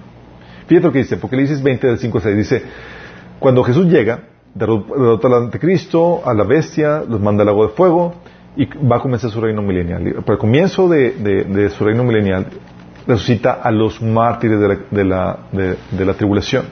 Dice, esta es la primera resurrección. El resto de los muertos no volvieron a la vida, sino hasta que se cumplieron los mil años. Benditos y santos son aquellos que forman parte de la primera resurrección, porque la segunda muerte no tiene ningún poder sobre ellos, sino que serán sacerdotes de Dios y de Cristo y reinarán con Él durante mil años. Ok, los que tienen parte de la primera resurrección van a gobernar mil años y van a ser sacerdotes de Dios y de Cristo y van a reinar con Él y no, ya la segunda muerte no tiene poder sobre ellos. Luego dice, del versículo 7 al 15, cuando se cumplen los mil años, dice que vi un gran trono blanco y el que estaba sentado en él. La tierra y el cielo huyeron de su presencia, pero no encontraron ningún lugar donde esconderse. Vi a los muertos, tanto grandes como pequeños, de pie delante del trono de Dios. Los libros fueron abiertos, entre ellos el libro de la vida. Aquí es la segunda resurrección, chicos. Y aquí está hablando los libros. Todos los libros es para quiénes? Para estos que están en la segunda resurrección, que es para condenación. Dice, a los muertos se les juzgó de acuerdo a las cosas que se habían hecho, según lo que estaba escrito en los libros. El mar entregó sus muertos y la muerte y la tumba entregaron sus muertos. Y todos fueron juzgados según lo que habían hecho. Entonces la muerte y la tumba fueron lanzados al lago de fuego. Este lago de fuego es la segunda muerte. Y todo el que no tenía su nombre registrado en el libro de la vida fue lanzado al lago de fuego. Entonces, esta es la segunda resurrección y es donde examinan todas las obras y es para determinar el nivel de castigo que van a pasar por, te van a tener por la eternidad. Nada más imagínate. Pues nada que ver con este juicio investigatorio. Gracias a Dios que Dios sí nos va a haber un juicio para los creyentes que ya hemos visto en el taller de, de, escatología, pero es para determinar la recompensa, no para determinar si eres salvo o no eres salvo. También una desviación que tiene, otra desviación que tienen los testigos de Jehová es que ellos creen que la muerte no existe más, es decir, que, que el alma está dormida. Cuando una persona muere, está en un estado de, de su alma está, está dormida, no está consciente. Y déjame explicarte qué onda con eso, porque hay varios pasajes donde habla que Lázaro que estaba dormido, que los que mueren en Cristo, que los que duermen en Cristo, y varios pasajes que hacen referencia a este dormir. Pero tienes que entender que la Biblia tiene varios, varios recursos literarios. A veces utiliza parábolas, otras veces hipérbolas, incluso utiliza sarcasmos. Y entre los recursos literarios que utiliza también utiliza efemismos. Efemismos que es una palabra o expresión eh, eufemismos que son, es una palabra o expresión más suave o decorosa que sustituye a otra que se considera tabú, de mal gusto, grosera o demasiado franca. Y en la palabra utiliza el efemismo de dormir para referirse al morir. Y algunos utilizan, entienden que, que, este eufemismo que se utiliza para dormir es una expresión literal. De hecho, en, en Juan, cuando, cuando dice Jesús que los discípulos, le dice a los discípulos que Juan, que este Lucas, digo, que este Lázaro estaba dormido, los discípulos dijeron, ah, pues entonces está bien. Y Jesús tuvo que decirle, no, no, no, no me entendieron, está muerto. O sea, no le habían entendido el eufemismo. Y la Biblia utiliza el eufemismo de dormir porque, porque vamos a ser resucitados y es como si Dios nos, nos, nos despertara de un sueño, pero no literalmente un sueño. Porque la Biblia te lo aclara. La Biblia nos enseña que hay conciencia del alma después de la muerte, no estás en un estado de letargo. ¿Dónde puedes ver esto? Lo puedes ver en Lucas 16 del 22 al 26. Es una, una historia que no es una parábola, y aun si fuera una parábola, eh, en las parábolas eh, Jesús utiliza vivencias reales, no nunca va a hablar de que ah, y que el perro habló y cosas irreales, fábulas de animales y demás, no, utiliza eventos eh, reales. Y aquí sabemos que es una historia real porque utiliza nombres, utiliza Lázaro, sí, y el rico. Y dice ahí el, Lázaro, el, en ese pasaje, en el versículo 22 al 26, que murió el mendigo y los ángeles se lo llevaron para que estuviera al lado de Abraham. También murió el rico y lo sepultaron. En el infierno, en medio de sus tormentos, el rico levantó los ojos y vio de lejos a Abraham y a Lázaro junto a él. Fíjate que está hablando de que hay conciencia después de la muerte. Abrió sus ojos, hay un cuerpo espiritual que ellos, tienen. Así que alzó la voz y lo llamó, Padre Abraham, ten compasión de mí manda a Lázaro que moje la punta del dedo en agua y me refresque la lengua porque estoy sufriendo mucho en este fuego. Pero Abraham le contestó, Hijo, recuerda que durante tu vida te fue muy bien, mientras que a Lázaro le fue muy mal. Pero ahora a él le toca recibir consuelo aquí y a ti sufrir terriblemente. Además de eso, un gran abismo entre nosotros y ustedes, de modo que los que quieren pasar de aquí para allá no pueden, ni tampoco pueden los de allá para acá. O sea, está hablando de interacción, hay se recuerdan, reconoció a Lázaro, o sea, hay conciencia, no están, no están en un estado de letargo, y hay sufrimiento. Y aquí dice que fueron al Hades, que es el lugar donde van los muertos. Y el Hades anteriormente, es algo que hemos platicado, estaba dividido en dos partes. Uno que era el seno de Abraham, donde iban los justos que esperaban la venida del Mesías y los que habían, se habían revelado contra Dios, que iban a, la sección de tormento.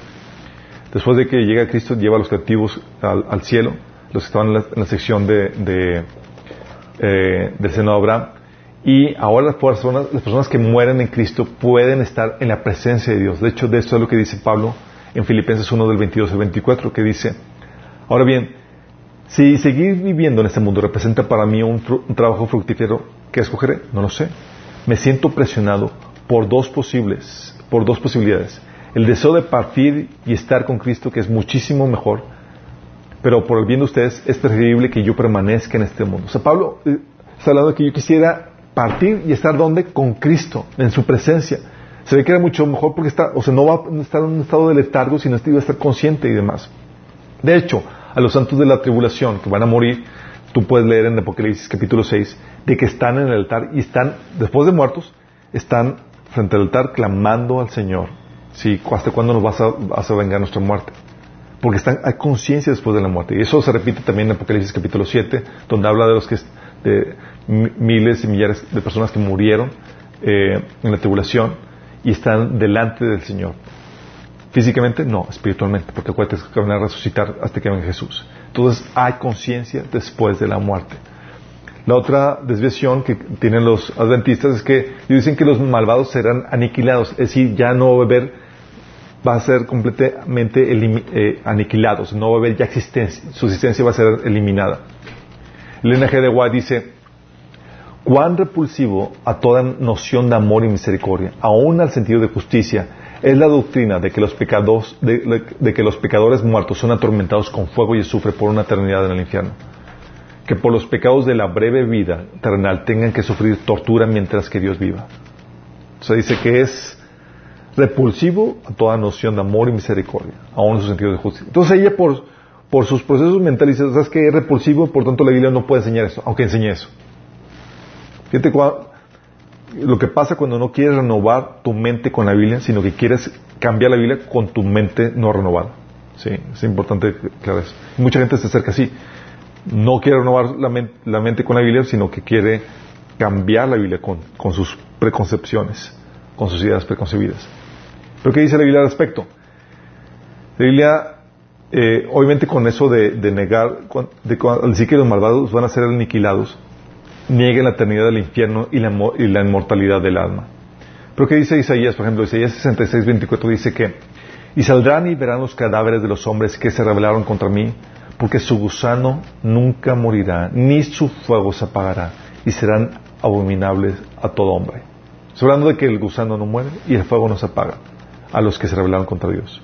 Mateo 25 del 41 y versículo 46 dice, entonces dirá también a los de la izquierda, apartados de mí, malditos, al fuego eterno, eterno, preparado para el diablo y sus ángeles. el versículo 46 declara que no solamente para los diablos, diablos y los ángeles, sino a los que quieran, a los que se rebelaron contra Dios. Dice, e irán estos al castigo eterno y los justos a vida eterna. Entonces un castigo eterno. Pero ellos dicen que es temporal. Perdón. Um, Lucas 16, del 23 al 24 dice, en el Hades, en medio de sus tormentos, el rico levantó sus ojos y vio eh, de lejos a Abraham y a Lázaro junto a él. Así que alzó la voz y lo llamó, Padre Abraham, ten compasión de mí y manda a Lázaro que moje la punta del dedo en agua y me refresque la lengua, porque estoy sufriendo mucho en este fuego. Pregunta, Aquí ves a este rico en la historia que Jesús nos presenta en el Hades sufriendo en, el fuego. Y lo que dicen los adventistas es que este fuego consume a los malvados a punto que ya, así como el fuego consume la madera, el papel, al punto que ya no queda nada, así va a consumir a los malvados y ya cuando se consumió ya dejaron de existir. ¿Y dice eso la Biblia? No te dice en Apocalipsis 20, del 13 al 15, que los que estaban en el Hades salen para ser juzgados, es decir, eh, su, existencia no se extinguió, sino que siguen. Dice, el mar devolvió a sus muertos y la muerte y el Hades devolvieron los suyos, y cada uno fue juzgado según lo que había hecho. O sea, este rico sigue en tormento, y va a seguir en tormento hasta el final del milenio cuando va a ser juzgado, cuando, cuando el Hades arroja a sus muertos. Dice, la muerte y el Hades fueron arrojados al lago de fuego, y este lago eh, de fuego es la muerte segunda. Aquel cuyo nombre no está escrito en el libro de la vida era arrojado al lago de fuego. Entonces, ¿qué dices? Tienes a esta persona en, fuego, en tormento, sin que se extinga su existencia, hasta el tiempo del final del milenio, cuando es juzgado ante el trono blanco. Entonces, ¿cuánto tiempo quieres darle para que se extinga su existencia? Llevamos dos mil años. Y van a ver otros mil años Dices, oye, pues si suena eterno. Claro que es eterno. Apocalipsis 14, 11 dice, el humo de su tormento sube por los siglos de los siglos. No habrá descanso ni de día ni de noche para el que adore la bestia y su imagen, ni para que se deje poner la marca de su nombre. O sea, el tormento es forever. Apocalipsis 19, 20 dice, pero la bestia fue capturado junto con el falso profeta. Este es el que hacía señales milagrosas en presencia de ella, con el cual engañaba a los que habían recibido la marca de la bestia y ayudaban a su, a su imagen. Los dos fueron arrojados vivos al lago de fuego y azufre. Entonces aquí el Señor en su venida arroja al anticristo, que es la bestia, y al falso profeta al lago de, de fuego. ¿Sale? Bueno, mil años después, dice, y el diablo que engañaba el que los engañaba, fue lanzado al lago de fuego y azufre, en donde estaba la bestia y el falso profeta. O sea, mil años después, ahí está todavía la bestia y el falso profeta. No se extinguieron. ¿Por qué? Porque la Biblia no enseña la extinción. Y hay pasajes que dicen, oye Alberto, los, los adventistas te van a decir, pero dice que serán destruidos. Cuando la Biblia habla de que serán destruidos, esa palabra griega no significa que su existencia se extinga. Está hablando de que van a ser lanzados a este lago de fuego, a esta eh, que es la segunda muerte. ¿Vamos? Otra desviación que tienen los adventistas es que los escritos de, dicen que los escritos de Elena G. de White son igual de inspirados que la Biblia. Really. La revista Ministry de los Adventistas, el octubre eh, de la edición de octubre de 1981, ellos publicaron. Creemos que la revelación y la inspiración de los escritos de la Biblia y los de Elena G. de White son de igual calidad. Sí, tal cual. La superintendencia del Espíritu Santo fue tan cuidadosa y completa en el primer caso como en el otro. Uh. ¿Qué dice la Biblia con respecto a añadir a otros escritos al mismo nivel que la Biblia? Dice con respecto a añadir algo a las escrituras. Deuteronomio 4.2. No añadiréis a las palabras que yo os mando, ni disminuiréis de ella, para que guardéis los mandamientos de Jehová vuestro Dios, que yo os ordeno. Deuteronomio 12.32. Cuidarás de hacer todo lo que yo te mando, ni añadirás a ello, ni de ello quitarás. Proverbios 36. No añadirás a sus palabras para que no se te reprenda y seas hallado mentiroso. Apocalipsis 22 del 18 al 19. Yo testifico que aquel que oye las palabras de la profecía de este libro, si alguno añadiere a estas, a estas cosas, Dios traerá sobre él las plagas que están escritas en el libro. Y si alguno quitare de las palabras de este libro, de esta profecía, Dios quitará de su parte del libro de la vida y de la santa ciudad y de las cosas que están escritas en este libro. ¡Qué fuerte!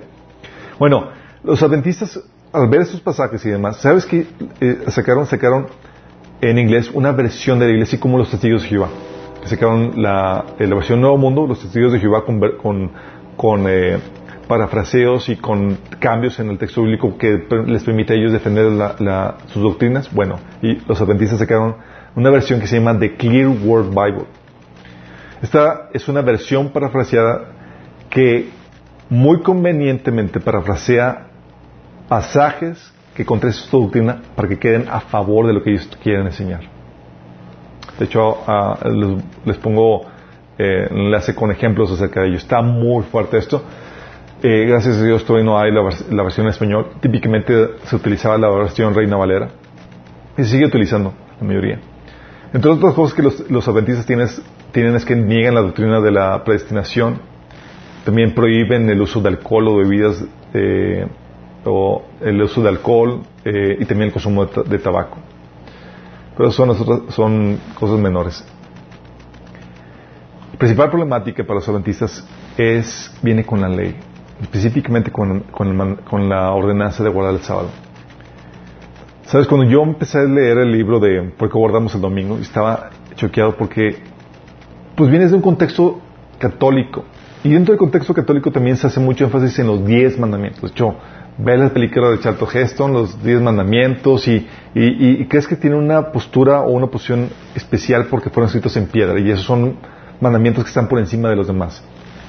Y los adventistas caen en este paradigma, donde distinguen los diez mandamientos del resto de la ley, del resto del Torah, cuando en realidad la Biblia siempre los ha manejado en conjunto. O sea, no hay una jerarquía de que los, los mandamientos que estaban en, en, las tablas, en los días que se escribieron en piedra, son de mayor preeminencia que los del resto.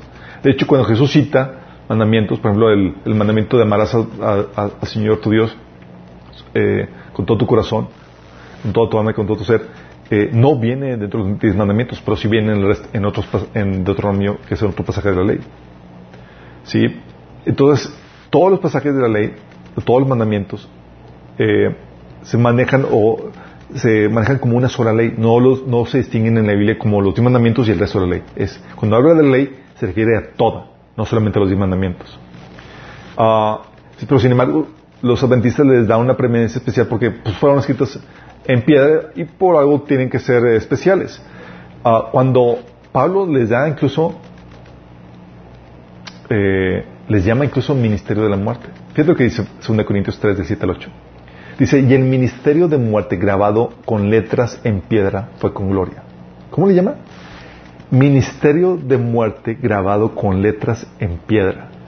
Y sabemos que de todos los mandamientos, los diez mandamientos fueron los únicos que se grabaron en piedra. Y aquí Pablo le está hablando, sí, fuertemente, el ministerio de muerte. Dice, y si el ministerio de muerte grabado con letras en piedra fue con gloria, tanto que los hijos de Israel no pudieron fijar la vista en el rostro de Moisés a causa de la gloria de su rostro, lo cual había de parecer ¿cómo no será más bien con gloria el ministerio del Espíritu? Aquí está contrastando el ministerio de la, letra grabada en, piedras con el ministerio del Espíritu Santo, que es aún más glorioso. Pero fíjate cómo le llaman, el ministerio de la muerte. Porque lo que pasa es que um, no entienden que un principio muy básico en ese sentido, que, Jesús cumplió la ley por nosotros. Y cuando hablo de que cumplió la ley por nosotros, déjame tratar de explicarte qué onda con esto. Mira, la Biblia enseña en Galatas 4, del 4 a 5, que Jesús nació bajo la ley. Y no vino a abolirla, sino a cumplirla, tal como dice Mateo 5, del 7 al 19. Entonces, cuando cambia fe con, eh, con, que Jesús cumplió la ley, o cuándo cumplió la ley Jesús. Jesús cumplió la ley cuando murió por nosotros en la cruz. Déjame te explico un poquito más. De acuerdo a la ley, tú y yo merecíamos maldición y muerte por nuestros pecados. Galatas 3, 10 al 13 y Romanos 6, 23 habla que maldito que el que no cumpliera perfectamente las, ordenanzas de la ley. Te, habla de que había maldición en la ley así no lo cumplías fielmente. Todos merecimos maldición porque nadie cumplió la ley fielmente. Pero Jesús al tomar nuestro lugar y cumplir dicha sentencia, la sentencia de maldición y muerte, anuló esa deuda que nos era adversa y la clavó en la cruz, tal como dice Colosenses 2.14. Nosotros por la fe, entonces, hemos muerto juntamente con Cristo, tal como viene en Romanos 7 y Galatas 2. Y es decir, es decir, en Cristo la ley nos mató. O sea, nos enfrentamos ante la ley, la ley nos dice, merece la muerte. Ok, se tiene que cumplir. ¿Qué pasa? Ah, entonces Cristo tomó nuestro lugar y murió por nosotros. Entonces en Cristo la ley nos mató y ante la ley, ¿qué pasa? Ya estás muerto. Ya estamos muertos. Y la ley no tiene vigor sobre gente muerta. Eso es lo que viene en Romanos 7, del 1 al 14, del 1 al 4. Es por eso que ya no estamos bajo la ley del Antiguo Testamento, sino bajo una nueva ley que se le conoce como la ley de Cristo, Galatas 6, 2, 1 Corintios 9, 21. O también se le conoce como la ley de libertad, Santiago 2, 12, o la ley del Espíritu de vida, Romanos 8, 2. Jesús instauró un nuevo sacerdocio con, el, con este nuevo pacto. Y en Hebreos 7, 12 te dice que cuando cambia el sacerdocio, también tiene que cambiarse la ley. Obviamente, los mandamientos de esta nueva ley no son todos nuevos. Hay mandamientos viejos del, eh, viejo pacto que se ratifican en el nuevo pacto, como viene en Mateo 13, 52 o 8, 15. Entre los que no se ratifican está el sábado, el diezmo y las leyes dietéticas, por ejemplo. Por eso en el Nuevo, en el Nuevo Testamento se pudo derogar las leyes dietéticas como por ejemplo viene en Marcos 7 del 18 al 19. ¿No se dan cuenta de que nada de lo que entra en una persona puede contaminarla? Porque no entra en su corazón, sino en su estómago, y después va a dar a la letrina. Con esto, Jesús declaraba limpios todos los alimentos. Aumento Jesús, aquí estás violando la ley. No. ¿Por qué? Porque a partir de su sacrificio entra en vigor esta nueva ley donde todos los alimentos son puros. Ya no hay elementos puros e impuros. Y tampoco también hay, aplican las leyes de, descanso. Lo eh, Colosenses 2.16 dice, así que nadie los juzgue a ustedes por lo que comen o beben o con respecto a los días de fiesta religiosa, de luna nueva o de reposo. ¿Por qué? Porque estos fueron derogados. Por eso, en el concilio de los hechos, eh, en primer concilio en Hechos capítulo 15, estaban con la disyuntiva de que, bueno, ¿qué vamos a decirle que guarden los, gentiles que se han convertido a Cristo? Porque los judíos, por tradición y por cultura, no por obligación, sino por cultura, guardaban toda la ley. Sin obligar, por la, por, la cultura. Pero los gentiles que decíamos, ¿lo vamos a obligar a que guarden la ley? No. Y se quedaron algunos mandamientos de la ley que se ratificaban dentro del nuevo pacto para que los gentiles lo guardaran. Entonces, si me voy explicando a, lo que me refiero? Mira, déjame entrar un, poquito más en esto. ¿sí? De acuerdo a la ley, tú y yo éramos malditos y teníamos que morir. Y como digo, lo, lo, hiciste en Cristo. Y te voy a recalcar esto porque hay muchas personas que empiezan a seguir la ley, el Torah y demás, guardan el sábado y guardan otras cosas porque no, les, no captan bien esto. Empiezan a tratar de enseñarte que empiezan lo que hacen empiezan a judaizar, no por cultura, sino por convicción, como que algo necesario y es un deber cristiano, cuando no es así. Isaías 53 del 5 al 6 dice, Él fue traspasado por nuestras rebeliones y aplastado por nuestros pecados. Fue golpeado por nuestros, porque nosotros, para que nosotros estuviéramos en paz. Fue azotado para que pudiéramos ser sanados. El Señor puso sobre Él el pecado de todos nosotros. Entonces, aquí está hablando que Jesús cargó sobre todos nuestros pecados y que al cargar con nuestros pecados cargó con nuestra condena. Colosenses, ¿por qué? Porque nuestra condena era, tú y yo merecíamos morir. Colosenses 2.14 dice, Él anuló el acta con los cargos que había contra nosotros y la eliminó clavándola en la cruz. Y hay gente que dice, ¿a qué sirve con esta acta de decretos que estaba en contra nosotros? Y hay gente que dice, se refiere a, otros escritos o, al registro de nuestros pecados. No, el acta de decretos se refiere a la ley, porque la ley dice que si tú no guardabas fielmente toda la ley, tú merecías morir y merecías maldición. Deuteronomio 28, 29 habla de las bendiciones y maldiciones. Y eso son la acta de decretos. O sea, ¿contra quién están dichas esas maldiciones? Contra ti y contra mí. Pero, como merecíamos morir, como merecíamos maldición, Jesús pagó nuestra condena y muriendo por nosotros. Romanos 7, 14 dice, ustedes murieron al poder de la ley cuando murieron con Cristo y ahora están unidos a aquel que fue levantado por los muertos. Entonces Jesús, morimos juntamente con Cristo por la fe. Colosenses 2.20 dice, ustedes han muerto con Cristo y Él los ha rescatado de los poderes espirituales de este mundo. ¿Por qué nos rescató de los poderes espirituales de este mundo? Porque el poder que tiene Satanás sobre nosotros es porque teníamos una deuda pendiente y esa deuda era con muerte, con maldición. Y ellos aprovechaban esa deuda para llevarla a cabo, para traernos muerte y maldición a su vida. Pero a Jesús pagar la deuda nos libró de ese poder, de los poderes, de los, sus poderes espirituales. Romanos 6, 3 dice, ¿acaso no saben ustedes que todos los que fuimos bautizados para unirnos con, con Cristo Jesús, en realidad fuimos bautizados para participar en su muerte? Entonces Jesús, al bautizarnos, estamos reconociendo que morimos juntamente con Cristo. Que la ley se cumplió en nosotros al morir con nosotros, al morir Jesús por nosotros.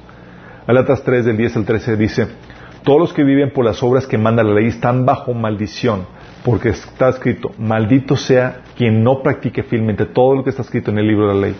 Entonces, este decreto en contra de nosotros, ¿dónde viene? En la Biblia, en la ley. No es un decreto escrito, algunos dicen, es que es un registro que los ángeles van acumulando. No, no, es la ley. Es un decreto que está, que está pronunciando en contra nuestra. Dice, Cristo nos rescató de la maldición de la ley al hacerse maldición por nosotros, pues está escrito, maldito todo el que es colgado en el madero. Entonces nos rescató de qué? La maldición de qué? De la ley. Era un decreto que estaba en contra de nosotros porque no éramos completamente obedientes. 2 Corintios 3, de 7 a 9, por eso dice que el camino antiguo, con leyes grabadas en piedra, conducía a la muerte, que traía condenación a nuestras vidas. Entonces, al morir, esta, al morir a los ojos de la ley, al al ser condenados en Cristo y morir en Cristo, estás libre de la ley, de ese pacto. Ya moriste, estás muerto. Galatas 2, de 19 al 20 dice, yo por mi parte, mediante la ley, he muerto la ley, a fin de vivir para Dios. ¿Qué dice Pablo? ¿Está muerto la ley? A fin de vivir para Dios. He sido crucificado con Cristo, ya no vivo yo, sino que Cristo vive en mí. Romanos 7, del 1 al 14 te lo pone más claramente. Hermanos, les hablo como quien conoce la ley. ¿Acaso no saben que una, uno está sujeto a la ley solamente en vida? O sea, ¿los muertos tienen que obedecer la ley? No. Por ejemplo, la casada está ligada por la ley a su esposo solo mientras éste vive. Pero si su esposo muere, ella queda libre de la ley que lo unía a su esposo. Por eso, si se casa con otro hombre mientras su esposo vive, se le considera adúltera. Pero si su esposo, pero si muere su esposo, ella queda libre de esa ley y no es adúltera, aunque se case con otro hombre. Asimismo, hermanos míos, ustedes murieron a la ley mediante el cuerpo crucificado de Cristo, a fin de pertenecer al que fue levantado de entre los muertos de, este modo daremos fruto para Dios. Entonces dice que hemos muerto a la ley por medio del cuerpo de Cristo. La ley nos mató, chicos. Ya no estamos vivos por la ley. Y como estamos muertos a la ley, ya no estamos bajo ese pacto. Ese pacto nos mató en Cristo. Ahora pertenecemos a un nuevo pacto, que es lo que les comenté, la ley de Cristo. Galatas 6, 15 dice, entonces ¿qué? ¿Vamos a pecar porque no estamos bajo, bajo la ley, sino bajo la gracia? De ninguna manera. ¿Por qué? Porque esta ante esta nueva ley, estamos bajo la ley de Cristo, la ley del Espíritu, la ley de, libertad que, que les mencioné. Romanos 6, 4 dice, por tanto, mediante el bautismo fuimos bautizados, sepultados con Él en su muerte, a fin de que así, como Cristo resucitó por el poder del Padre, también nosotros llevemos una vida nueva. Romanos 6, 14 dice, así el pecado no tendrá dominio sobre ustedes, porque ya no están bajo la ley, sino bajo la gracia. Porque lo que hace la, diferencia entre la ley y la gracia era, antes era, cumple la ley por tu propia cuenta, con tu propia fuerza. Ahora estamos bajo la gracia donde tienes el perdón de Cristo y tienes el Espíritu Santo que te ayuda a obedecer al Señor. Dice la Biblia que el Espíritu Santo es el que pone en nosotros el querer como el hacer para agradar a Dios. Sin ese poder no podemos, no podríamos agradar a Dios. Romanos 7, 6 dice, pero ahora fuimos liberados de la ley porque murimos ella y ya no estamos presos de su poder. Qué fuerte. Ahora podemos servir a Dios no según el antiguo modo, que, consistía en obedecer la letra de la ley, sino, mediante un nuevo, uno nuevo, el vivir en el Espíritu. ¿Te das cuenta? Ahora somos guiados por el Espíritu y ahora producimos los frutos del Espíritu. Dice, contra tales cosas no hay ley. El Espíritu Santo empieza a producir amor, gozo, paz, paciencia, bondad y demás. Por eso, el pacto del Sinaí tenía fecha de caducidad. Ese pacto que celebraba sus mandamientos iba a caducar, iba a tener fecha de, caducidad, dice Galatas 3, 19. Entonces, ¿para qué se entregó la ley? fue añadida a la promesa para mostrarle a la gente de sus, pecados. Pero la intención era que la ley durara solo hasta, que, hasta la llegada del Hijo prometido. ¿Hasta cuándo? Hasta la llegada del Hijo prometido. Hasta ese entonces era la ley. Galatas 4 del 1 al, al 7 dice, piénselo de la siguiente manera. Si un padre muere y deja una herencia a sus hijos pequeños, esos niños no están en mejor situación que los esclavos hasta que se hagan mayores de edad, aunque son los verdaderos dueños de todas las posesiones de sus padres tienen, tienen que obedecer a sus tutores hasta que cumplan la edad establecida por su padre. Ese mismo, eso mismo sucedía con nosotros antes de que viniera Cristo. Éramos niños, éramos esclavos de los principios espirituales básicos de este mundo. Sin embargo, cuando se cumplió el tiempo establecido, Dios envió a su Hijo, nacido de mujer sujeto a la ley. Dios lo envió para que comprara la libertad de los que éramos esclavos de la ley, a fin de poder adoptarnos como sus propios hijos. Y debido a que somos sus hijos, Dios envió el Espíritu de su Hijo a nuestros corazones, el cual nos impulsa a exclamar, Abba Padre. Ahora ya no eres un esclavo, sino un hijo de Dios. Y como eres hijo de Dios, te ha hecho su heredero. Entonces ya eres la mayor edad, ya no estás bajo el, tutor que es la ley. ¿Sí me explico? Esto lo reitera la Biblia en varias partes también, Colosenses del 2, 2 del 16 al 17. Así que nadie los juzgue a ustedes porque comen o beben con respecto a los días de fiesta religiosa de luna nueva o de reposo todo esto es una sombra de las cosas que están por venir. La realidad está allá en Cristo. Entonces ya esas sombras ya, ya se terminó porque ya tenemos la realidad, no la sombra. Romanos 10.4 dice, de hecho, Cristo es el fin de la ley para que todo el que cree reciba la justicia. O como dice en otra versión, Cristo ya cumplió el propósito de la ley, propósito por el cual se entregó la ley. Como resultado, a todos los que creen en Él se declaran justos a los ojos de Dios. Entonces ya se cumplió el propósito, chicos. Jesús al, morir por nosotros, pagó nuestra deuda y la ley nos mató en Cristo. Y ahora estamos bajo una nueva ley que es el nuevo pacto. Por eso cuando una persona se convierte, decimos, comienza a leer desde el Nuevo Testamento o el Nuevo Pacto, porque son los mandamientos, instrucciones que el Señor marca para ti ahorita. Y no te vas a encontrar en el Nuevo Pacto que se te ordene guardar el, sábado, no vas a encontrar que se te ordene eh, que, eh, que, que, que des el diezmo, ni que eh, no, no coma ciertos alimentos. Hebreos 8:13 dice, cuando Dios habla de un nuevo pacto, quiere decir que ha hecho obsoleto el primero, el cual ha caducado y pronto desaparecerá. ¿Ves? ¿Y qué pasa? Enseñar que Cristo y la ley es obligatoria está mal, chicos. ¿Por qué? Hace un pecador. Así lo pone Pablo. Galatas 2, del 17 al 19 dice, pero supongamos que intentamos ser declarados justos ante Dios por medio de la fe en Cristo y luego se nos declarara culpables por haber abandonado la ley. ¿Acaso esto quiere decir que Cristo no nos ha llevado al pecado? Por supuesto que no. Más bien, soy un pecador si vuelvo a construir el viejo sistema de la ley que ya eché abajo. Te lo repito. Soy un pecador si vuelvo a construir el viejo sistema de la ley que ya eché abajo. Pues cuando intenté obedecer la ley, la ley misma me condenó. Así que morí en la ley. Es decir, dejé que de intentar cumplir todas sus exigencias en fin, a fin de vivir para Dios. Entonces, ¿qué está diciendo? Que si vuelvo a construir el viejo sistema de la ley, que ya se echó abajo y que ya me condenó, soy un pecador. Galatas 2 del 7 al 19. También no solamente eso, desafías a Dios. Hechos 15 al 10, cuando estaban discutiendo si, si, eh, ordenaban los gentiles guardar la ley o no, decía, entonces, ¿por qué ahora desafían a Dios al poner cargas sobre los creyentes gentiles con un yugo que ni nosotros ni nuestros, nuestros antepasados pudieron llevar? Fíjate cómo está diciendo la expresión. ¿Por qué desafían a Dios al poner como carga este yugo de la ley? Le llaman desafiar a Dios. Entonces desafías a Dios y haces eso. También esclavizas a la gente. La letra 5.1 dice, Cristo nos libertó para que volviéramos, viviéramos en libertad. Por lo tanto, manténganse firmes y no se sometan nuevamente al yugo de esclavitud.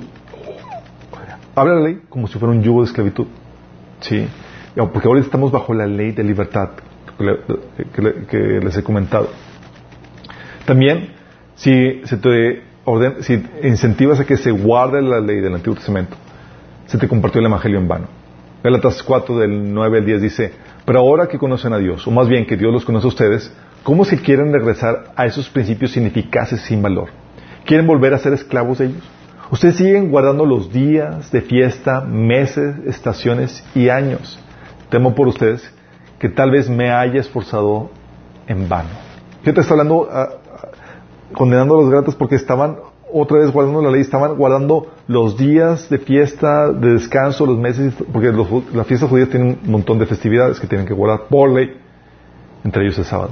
Y Pablo está diciendo, temo que tal vez les haya compartido, me haya esforzado en vano en compartirles el Evangelio. Qué fuerte. También, de nada te sirve delante de Dios. Gálatas 5.6 dice, en Cristo Jesús de nada vale estar o no ser considerados lo que vale es la fe que actúa mediante el amor. También es una falsa enseñanza el incentivar que la gente guarda la ley que ya, que ya nos mató del antiguo, del antiguo pacto. Es una falsa enseñanza que trae juicio. Galatas 5, del 7 al 12 dice, ustedes corrían muy bien la carrera. ¿Qué les impidió seguir la verdad? Seguro que no fue Dios, porque Él es quien los llamó a ser libres. Esa falsa enseñanza es como un poquito de levadura que impregna toda la masa. Confíen que el Señor los guardará de creer falsas enseñanzas. Dios juzgará a la persona que los esté confundiendo, sea quien fuere. ¿Cómo me gustaría que esos perturbadores, que quienes que quieren mutilarlos a ustedes mediante la circuncisión, se mutilaran ellos mismos? Porque en la concepción de ellos era, judíos era, no solamente era suficiente la fe en Cristo, tienes que guardar el Torah. Y como el entendimiento correcto es la ley indivisible, o sea, no solamente los mandamientos, toda la ley. Los adventistas dicen, que la, ley es solamente los diez mandamientos. Pero como quiera, es el antiguo pacto. ¿sí? Y de esos diez mandamientos no se, se corroboran todos menos el, el mandamiento de, del día de descanso. Entonces cuando enseñas que está vigente, acarreas juicio sobre tu vida. Y también la maldición de Dios. Dice Gálatas 1 del 8 9. Pero aun si alguno de nosotros un ángel del cielo les predicara un evangelio distinto del que hemos predicado, que caiga bajo maldición. Como ya lo hemos dicho ahora y lo repito, si alguien les anda predicando un evangelio distinto del que recibieron, que caiga bajo maldición. Entonces, oye, no solamente la fe en Cristo que te justifica, sino que tienes que la fe y la ley ya es un evangelio diferente. Y ese es el, de hecho los invito a que lean Galatas porque es lo que aborda Pablo en, esa iglesia, porque están cayendo en eso. Están tratando de ya para la fe de ellos, para la fe en Cristo, ellos ya no es suficiente. Tienen que empezar a obedecer la ley del Antiguo Testamento. ¿Y qué pasa? Caes de la gracia, es decir, no eres salvo. Galatas 5 del 2 al 4 dice, escuchen bien, yo Pablo les digo que si, hacen, que si se hacen circuncidar, Cristo no les servirá de nada. De nuevo declaro que todo el que se hace circuncidar está obligado a practicar toda la ley. Aquellos de entre ustedes que tratan de ser justificados por la ley han roto con Cristo, han caído de la gracia. ¿Te das cuenta cuán, delicado es tratar de, restaurar el viejo sistema de la ley que fue derrumbado con Cristo en la cruz? Por eso, el no entender bien la justificación por fe es muy delicado porque te lleva a este tipo de aberraciones. Cuando entendemos que hemos muerto la ley en, Cristo, que la ley ya nos mató y que como personas muertas ante la ley, ya la ley no tiene vigencia entre nosotros, se te habla el entendimiento de, oh, entonces ya estoy libre del antiguo pacto. Ahora, ¿qué tengo que obedecer? Los mandamientos de Jesús. Y el amar tu prójimo como a ti mismo. El, el perdonar, todos los mandamientos que se rectifican en el Nuevo Testamento. Sí. Pero hay personas que dicen, oye, el Nuevo Testamento sí, los mandamientos, pero algunos mandamientos del Antiguo Testamento. Y son selectivos. Sí. Y caen en la misma situación. El Atas 2.18. Soy un pecador si vuelvo a construir el viejo sistema de la ley que echa abajo. Y algunos medio, medio que lo construyen, no todo. Y dicen, si es obligatorio guardar el, el, diezmo. Ya hemos hablado del tema del diezmo. O el sábado, sí. O dar primicias. O leyes dietéticas. Y empiezan a seleccionar qué mandamientos sí, qué mandamientos no, cuando en el Nuevo Testamento no se ratifica nada de ello. Y empiezan a abusar y torcer las escrituras. Cuando 2 Timoteo 2.15 te dice, esfuérzate para presentarte a Dios aprobado como un obrero que no tiene de qué avergonzarse, que interpreta rectamente la palabra de verdad. Qué fuerte. ¿Se dan cuenta de esto? Entonces, si hay adventistas que creen genuinamente la salvación por fe. Pero hay otros que dicen, ¿sabes que Sí, la salvación por fe, pero es necesario obedecer los diez mandamientos. Si estás desobedeciendo, no estás obedeciendo el sábado, no eres salvo. Personas que quieren guardar el sábado para su salvación han caído de la gracia. Sí. Es así delicado. Hay muchos que no, muchos adventistas que no crean eso. Para ellos es ah, eh, es un día más, pero para muchos no. Y lo que decía la iglesia, la esta Elena G. de era que era necesario obedecer los mandamientos para la salvación. Y si tú, como creyente, eh, guardabas el domingo, estabas dentro del sistema del anticristo. Dentro de las profecías de, de, de los adventistas es que el anticristo va a surgir y va a obligar al mundo entero a adorar durante el domingo. Y va a prohibir la, adoración del sábado. Y nada que ver. Ya sabemos lo que dice la Biblia al respecto. ¿sí? Bueno, eso terminamos lo de las. La, eh, de abordar las diferentes religiones. Obviamente hay mucho, que, que, mucho más religiones que abordar Tienes, no abordamos el tema de la cienciología, la fe bahá'í, el hinduismo, el budismo, la teosofía de detalle. Pero todas ellas, esas religiones, esas falsas enseñanzas tienen un común denominador, como es platicado.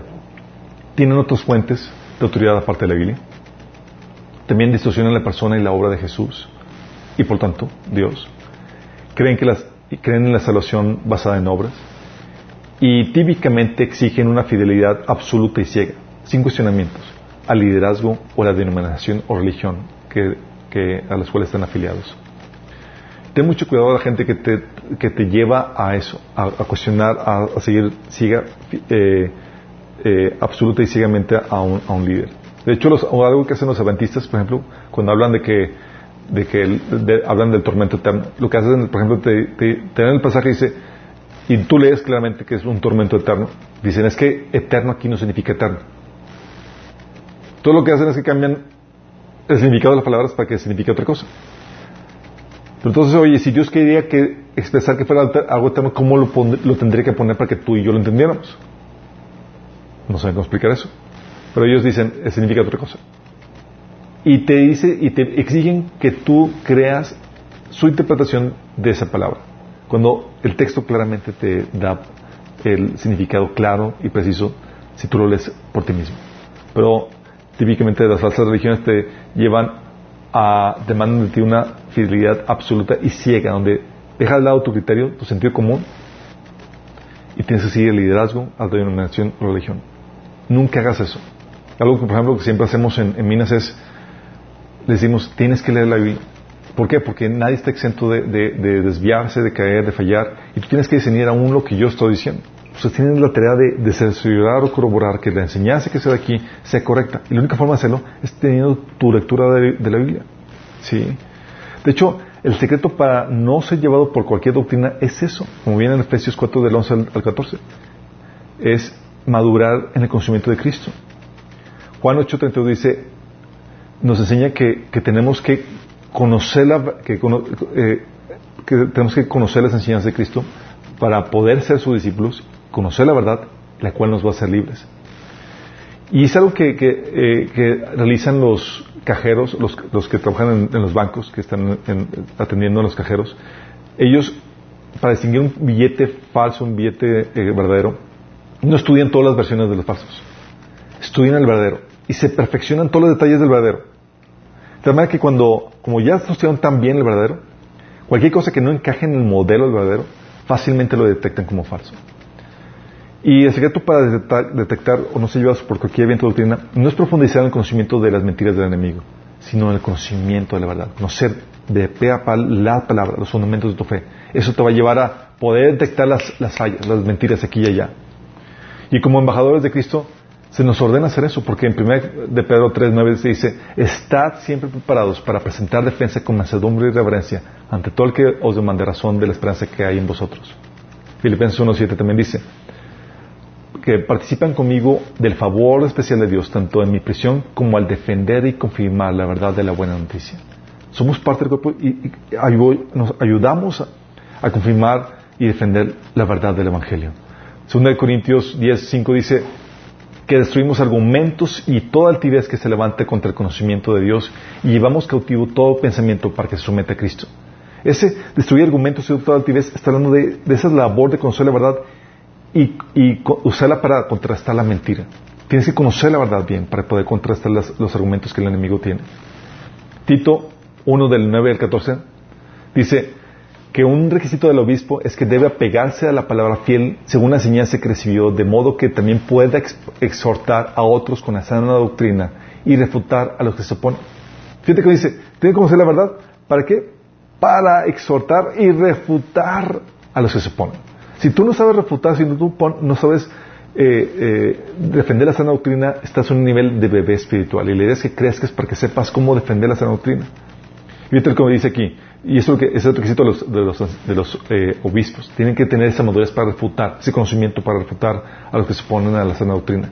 Dice, y es que hay muchos rebeldes, charlatanes y engañadores, especialmente los partidarios de la circuncisión.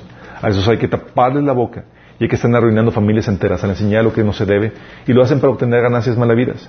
Fue precisamente uno de estos de sus propios profetas el que dijo, los cretenses son siempre mentirosos, malabestias, glotones y perezosos. Y es la verdad. Por eso repréndelos con severidad, a fin de que sean sanos en la fe y no hagan caso de leyendas judías ni de lo que exigen esos que rechazan la verdad. ¡Wow! Así de fuerte es parte de la labor de todo líder de todo cristiano maduro tiene que saber cómo refutar las mentiras del enemigo, sino cómo vas a llevar cautivo los pensamientos a la audiencia de Cristo. Y es lo que hemos estado viendo ahora. Vamos a terminar las siguientes sesiones, no sé si vamos a añadir una o dos, donde vamos a hablar las técnicas de, debate eh, para defender la fe, para terminar con una palabra de advertencia en los tiempos que estamos, que estamos eh, viviendo. ¿Por qué? Estamos viviendo tiempos donde la defensa de la fe, chicos, ahorita en este tiempo de libertad se hace con mera palabra, intercambio de ideas en libertad. Pero no siempre es así. A lo largo de la historia, defender la verdad ha implicado sangre, persecución, conflicto. Y quiero que estés consciente de los tiempos que a los cuales nos estamos acercando. Estamos acercando donde, el tiempo donde la, la de la iglesia está acabando. De hecho, algo que le platicaba a mi esposa es que ahorita que estamos con esta pandemia mundial, las iglesias han cerrado. Y eso debe ser una llamada de advertencia al mundo entero. ¿Por qué? Porque es como si la puerta de gracia, la era de la iglesia, claramente se estuviera cerrando. O sea, ya, ahorita ya no puedes llevar a una persona a la iglesia para que se congregue o para invitarla a conocer a Cristo. Ya no hay iglesia abierta. Todas están cerradas. Dice, es una llamada de advertencia de Dios de, eh, el tiempo de gracia está cerrando. Ahorita la única forma que queda, el único vestigio, la única rendijita por la cual te puedes acceder a la iglesia es por medio de transmisiones en línea como las tenemos ahorita. Pero aún esas se van a acabar. El tiempo de gracia está terminando. Y se en tiempos muy oscuros para toda la humanidad, donde el intercambio, la defensa de la fe va a ir más allá de la, del intercambio de ideas. Va a, implicar también el derramamiento de sangre. Quiero que estén muy conscientes de eso. Terminamos con una oración. Amado Padre, gracias Señor porque tu palabra nos da la sabiduría y entendimiento para desenmascarar las mentiras del enemigo, Señor. Padre, te pedimos que esta enseñanza y las que hemos recibido nos capaciten para poder ser embajadores que no te avergüenzan, sino que defienden tu palabra, la verdad del Evangelio, y llevan cautivo todo mentira, todo argumento que se pone, que pone la verdad del Evangelio, Señor. Padre, que podamos ser esos cristianos, hombres y mujeres maduros que, que defienden, que refutan, Señor, las mentiras del enemigo. Mentiras que conducen a la perdición, Señor, que llevan una vida que no te agrada, para llevar vidas que te agradan a ti, Señor. Te lo pedimos en el nombre de Jesús. Amén. Nos vemos el próximo sábado, Dios mediante, si todavía seguimos aquí.